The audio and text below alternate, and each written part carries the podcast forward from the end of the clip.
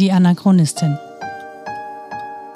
Ein Podcast über die Lebensgeschichte des Widerstandskämpfers Theo Hespers und seiner Nachfahren. Folge 45. Dreieckige Bütterken.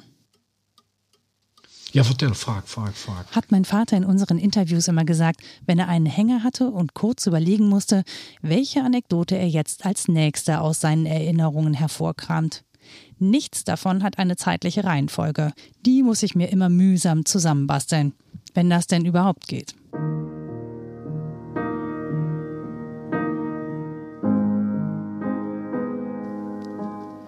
Vor über einem Jahr habe ich euch hier im Podcast mit einer Geschichte zurückgelassen, die sich nach der Rückkehr meines Vaters nach Deutschland abgespielt hat. Zu einer Zeit, als seine beiden Eltern und meine Großeltern im Gefängnis saßen. Meine Oma im Frauengefängnis in Fechter und mein Opa im Spionageabwehrgefängnis in Wilhelmshaven bzw. im Reichssicherheitshauptamt in Berlin. Dass ich so lange keinen Podcast mehr veröffentlicht habe, hat übrigens zwei Gründe. Der eine und wohl sehr nachvollziehbare Grund heißt Pandemie. Der andere Grund, ich habe ein Buch geschrieben über meinen Opa, die Beziehung zu meinem Vater und unsere Zeit heute. Nebenbei die Erzählung hier aufrechtzuerhalten, das habe ich einfach nicht geschafft. Aber das Buch ist das Buch und der Podcast ist der Podcast. Und deshalb geht es jetzt endlich auch hier weiter.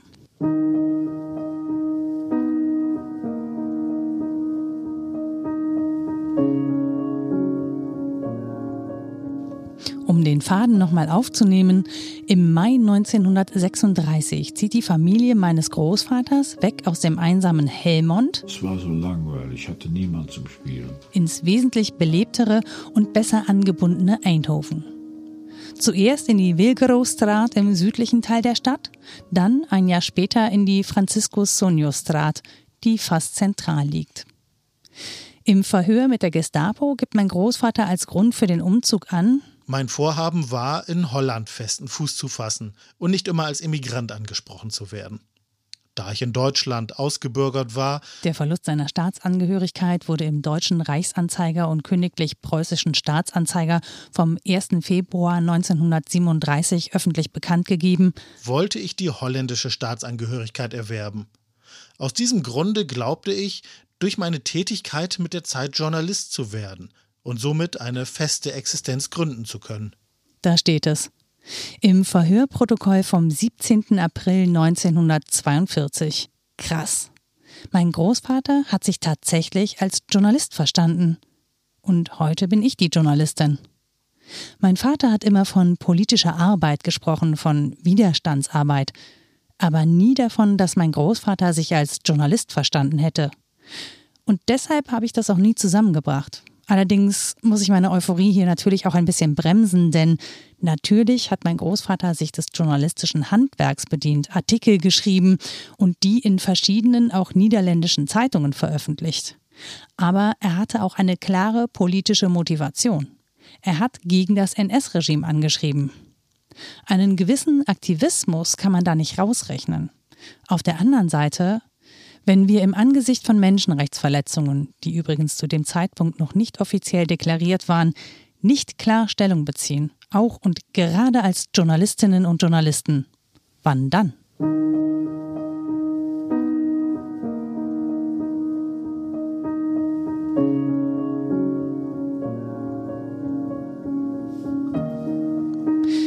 Das Haus in der Franziskus-Sonio-Straße in Eindhoven hat zwei Etagen. In der unteren Etage gibt es eine riesengroße Fensterfront, wie das in den Niederlanden recht häufig zu sehen ist. Die eignet sich perfekt als Auslage für die Reformwaren, die mein Großvater nach wie vor vertreibt. Denn er ist ja nicht nur politischer Flüchtling, sondern inzwischen auch noch staatenlos. Die deutsche Staatsangehörigkeit wurde ihm aberkannt, die niederländische bekommt er einfach nicht. Er bekommt lediglich einen Gunstpass, der es ihm ermöglicht zu reisen nach Belgien etwa zu seinem Freund Plato oder auch, mit Hilfe von Gunstpass und Visum, nach Großbritannien. Am interessantesten an der Wohnsituation ist allerdings, dass im September 1938 Tos Verhagen mit in das Haus einzieht. Sie wohnt nicht nur in der oberen Etage, sondern unterhält da auch ein Gymnastikstudio.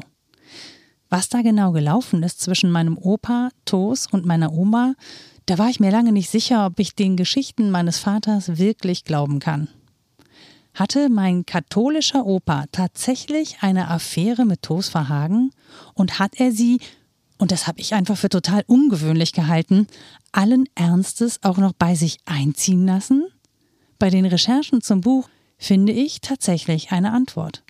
In einem Brief meines Opas, den er am 6. August 1942 aus der Gestapohaft in Berlin an seine Familie schreibt. Mit manchen Priester und ernsten Menschen habe ich mich über alle Probleme des Glaubens unterhalten und habe ehrlich geglaubt, dass ich das Richtige wolle.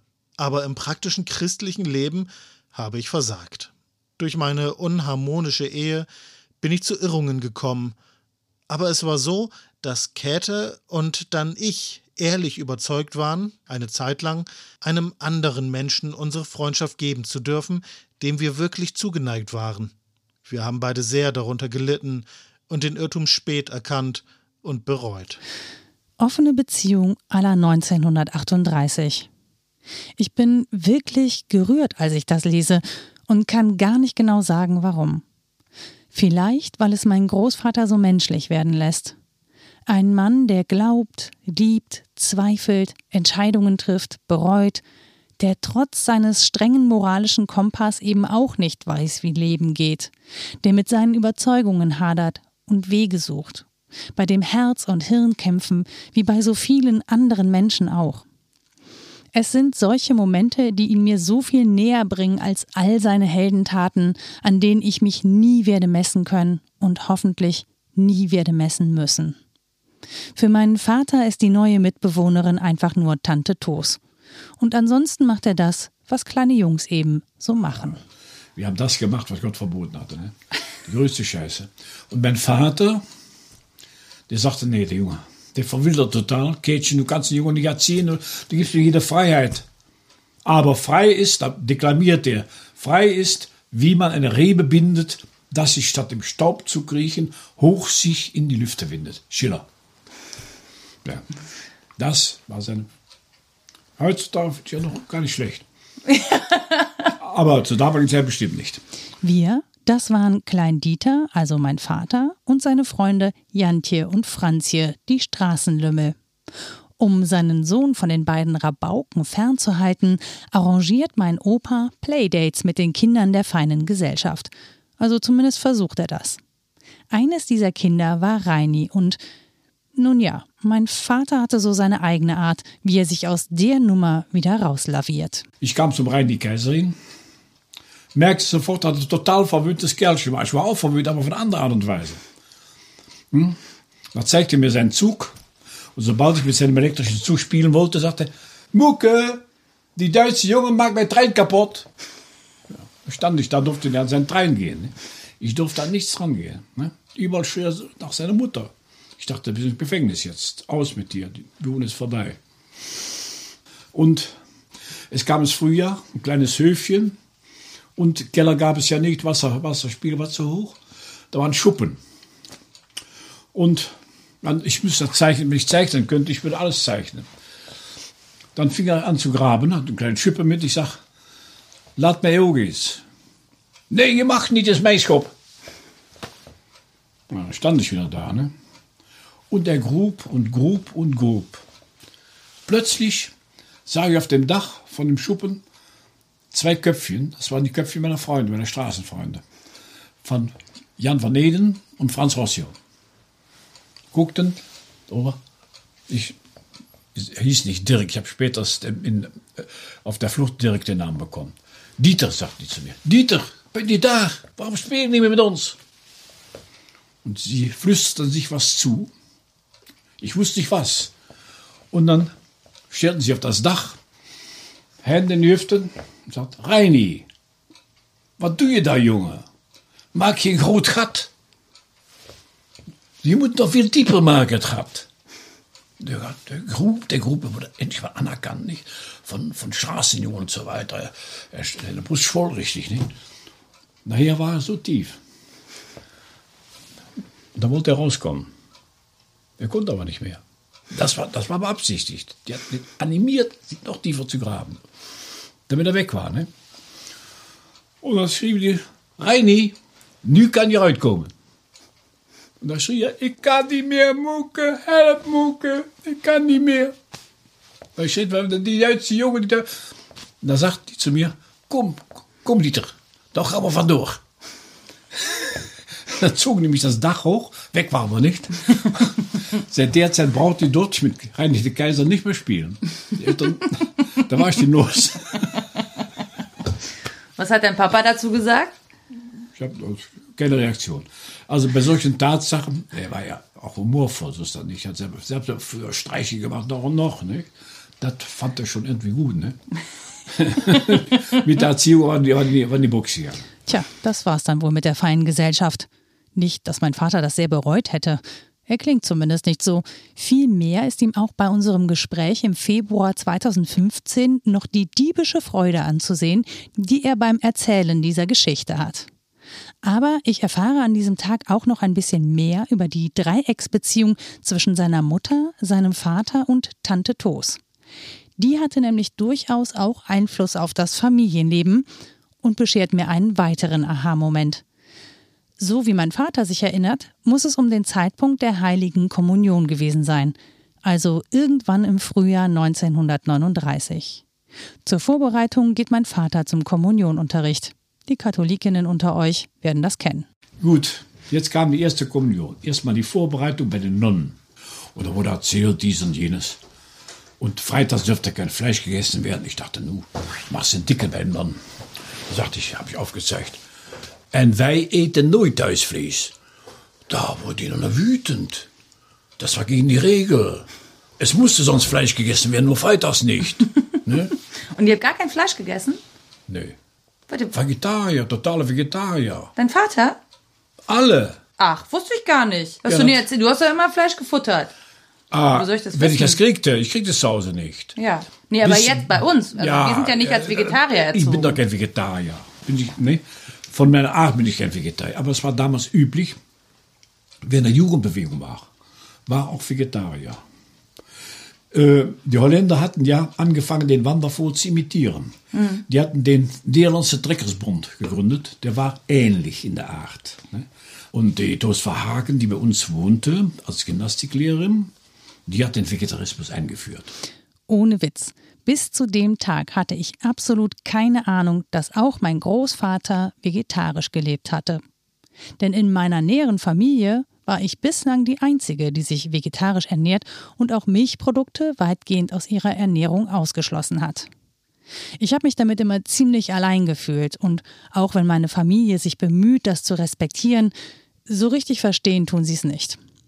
Und deshalb freue ich mich tatsächlich sehr, dass ich da was mit meinem Großvater gemeinsam habe, auch wenn das bei ihm sicher kein Protest gegen Massentierhaltung und Kükenschreddern war.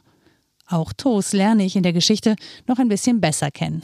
Tante Toos, die war atheistisch, kann man nicht sagen. Sie war so ein bisschen asiatisch. Die probierte alle Religionen aus. Hm?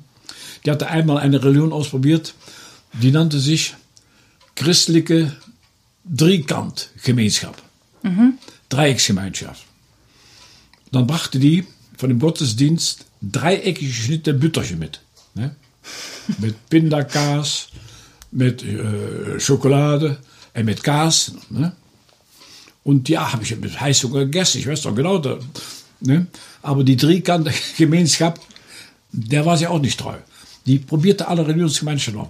Alleen de katholieke Kerk haatte zij. Sie hasst die katholische Kirche. Ne? Sie war ja protestantisch aufgewachsen. Mit asiatisch meint mein Vater wahrscheinlich buddhistische Lehren. Und als Gymnastiklehrerin ist Toos möglicherweise auch mit Yoga in Berührung gekommen, das in den 20er und 30er Jahren auch in Europa immer bekannter wird. In Berlin und Budapest werden zu diesem Zeitpunkt die ersten Yoga-Studios eröffnet. Aber zurück zu den Katholiken und der heiligen Kommunion meines Vaters. Und kam de, äh, de Dag van de, van de Heilige Communie. Ja, was kriegte ich? Wir mussten ja sparen. Ein Bleileanzug. Was ist das? Es gab früher in Deutschland mh, Matrosenanzüge, die waren aus Bleile. Das ist aus Zwirn. Ganz stark, die waren nicht klein zu kriegen. Ganz starke Zwirn. Dreiviertel Hosen, dunkelblau, ähm, so, gestrickt, aus Zwirn gestrickt. Nicht? Mhm. Die gibt es heutzutage nicht mehr. Und Matrosenanzüge auch aus Zwirn ne, gestrickt. Da wurde der Anzug nochmal gewaschen, auf dem Brett natürlich, Maschinen gab es damals nicht. Und dann krieg ich den Anzug an. Das war mein Anzug. Und die anderen, die ganzen Proleten, die waren schick angekleidet. Jetzt, die letzten Gelder waren ausgegeben worden. Die Leute hatten sich in Schulen gestürzt und so weiter. Alleine für die Heilige Kommunie, das war das Höchste, was es überhaupt gab. Ne? Heilige Kommunie. Und dann ging es in die Kirche. De meisjes op de linkerkant en de jongens op de rechterkant. Die ganze Zeremonien und so weiter, alles wurde einzeln. Ich weiß jedenfalls, es ging vorüber. Es ging vorüber. Ne? Wir haben, ich weiß, ganz andächtig waren wir auch nicht. Es gab damals ein Spielchen, das, war, das haben wir in der Kirche immer gespielt. Dann kam man nach Hause, da wurde geschwelgt, überall bei den Proleten geschwelgt. Und so, was gab es da? Meine Mutter konnte zu nicht kochen. Selbst wenn das Zeug da gewesen wäre. Ich weiß gar nicht, was wir zum Mittag. Äh, Kartoffeln dabei gewesen sein, aber sonst. Ich weiß nur, was sie wohl konnte. Sie konnte gut Grießmehlpudding machen. Was ist das, Grießmehl? Grießmehlpudding. Ach so, Grießpudding. Grieß, Grießpudding. Ja. Äh, ich, Ja. ich spreche es nicht richtig aus. Grießmehlpudding. Grießmehlpudding, ja. Das konnte die gut. Ne? Manchmal macht die Grießmehlpudding. Grießmehlpudding, da kam dann meistens äh, Schokoladensoße drauf oder auch Himbeersoße. Hm? Oder sie macht Schokoladenpudding, da kam dann äh, Vanillesoße drauf. Ne? Das konnte sie gut, aber sonst hat mich auch nicht interessiert. Gut. Wir hatten, die Kommunion war noch nicht ganz zu Ende. Das Mittagessen war erstmal dran. Damit das müssen wir wieder zur Andacht gehen. Ne? Und dann passiert es. Ich wurde von meinem Vater beschenkt. Und zwar schenkte mein Vater mir einen Brotbeutel und eine Feldflasche. So eine alte Feldflasche, wie die im Ersten Weltkrieg üblich war. Die gab es später auch noch, nach dem Krieg. Das war eine Feldflasche aus Aluminium, eingepackt in Filz. Hm? So wie ein Boxbeutel in der Form von. Ne? Ja. Ja. Oh, ich fand, das war prima. Hatte aber, äh, ich konnte das symbolisch nicht backen. Ne? Ne? Er kam aus der Ecke und hat gedacht, mein Sohn soll sowas ähnliches machen später. Ne? Aber das war für mich, na, es war gut, es war was anderes, aber ein bisschen enttäuscht war ich doch. Ne? Was haben denn die anderen gekriegt? Was war denn üblich? Och, das Letzte. Manche kriegen ein, ein Fietz und so weiter, ein Fietz und Mädchen kriegen Puppen, was weiß ich was, Geld und alles. Und du hast eine Feldflasche gekriegt. Der Tag nimmt allerdings eine dramatische Wendung. Und vielleicht ist er nicht zuletzt deswegen meinem Vater auch so lebhaft in Erinnerung. Tante Toos zaten we zu dritt. Tante Toos, vader, moeder en ik. Dann meine Mutter, als wenn nichts gewesen wäre, als wenn die Nazis uns hier auf den Hacken gestanden hätten. Ja, Dieter, und jetzt fahren wir nach Dahl, nach München-Gladbach. Ist ein Tag der Kommunion, da können wir meine, meine Eltern mal besuchen. Und meine Verwandten. Mein Vater sagt, du kannst fahren. Der Junge aber nicht. Und dann zog die mich, mein Vater zog von der anderen Seite, mir ins Zimmer rein. Das war eine Zieherei hin und her, ne? Bis meine Mutter dann unter Tränen nach, nach, nachließ. Mein Vater war ja stärker, ne?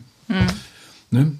Die konnte sich nicht vorstellen, dass die Nazis eventuell sie nicht, aber mich zurückgehalten hätten. Als, als, als, wie nennt man das? Faustpfand. Als Pfand, ja. Als Pfand, ne? Das wusste er. Das, das konnte nicht sein, ne, was er machte. Ja, und dann ging das die ganze Sache ziemlich traurig. Dann, ich weiß, Tante Toos, sie lachte ironisch. Sagte, en dat is een katholiek huwelijk, sagt die. Das ist eine kathol katholische Ehe. Mhm. Das war für sie Wasser auf die Mühle, ne? Denn sie schwärmte für Theo.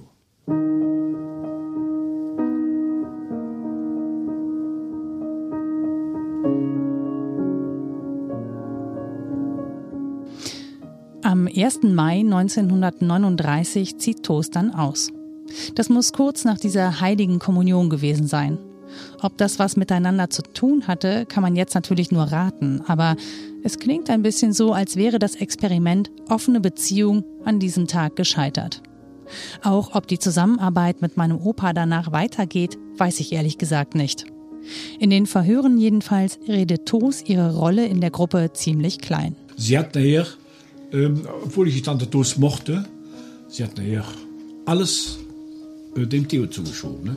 Sagt, sie, ist, sie ist mit zwei Jahren davon gekommen und ist noch während des Krieges wieder freigekommen. Mhm. Die hat also in, in, in Rheindahlen hat die Kappes treten müssen und äh, im Zuchthaus an Rat war sie inhaftiert. Kappes treten heißt übrigens Kohlstampfen, damit daraus nachher Sauerkraut wird zum Beispiel.